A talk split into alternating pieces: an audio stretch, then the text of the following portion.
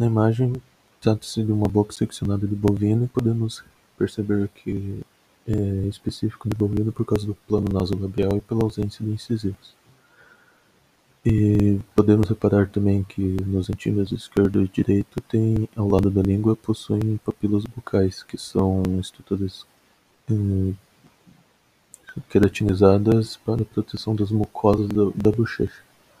Os lábios inferiores e superiores dos bovinos também são queratinizados e sua língua também, para que não haja ferimentos devido ao seu hábito alimentar não ser rigoroso.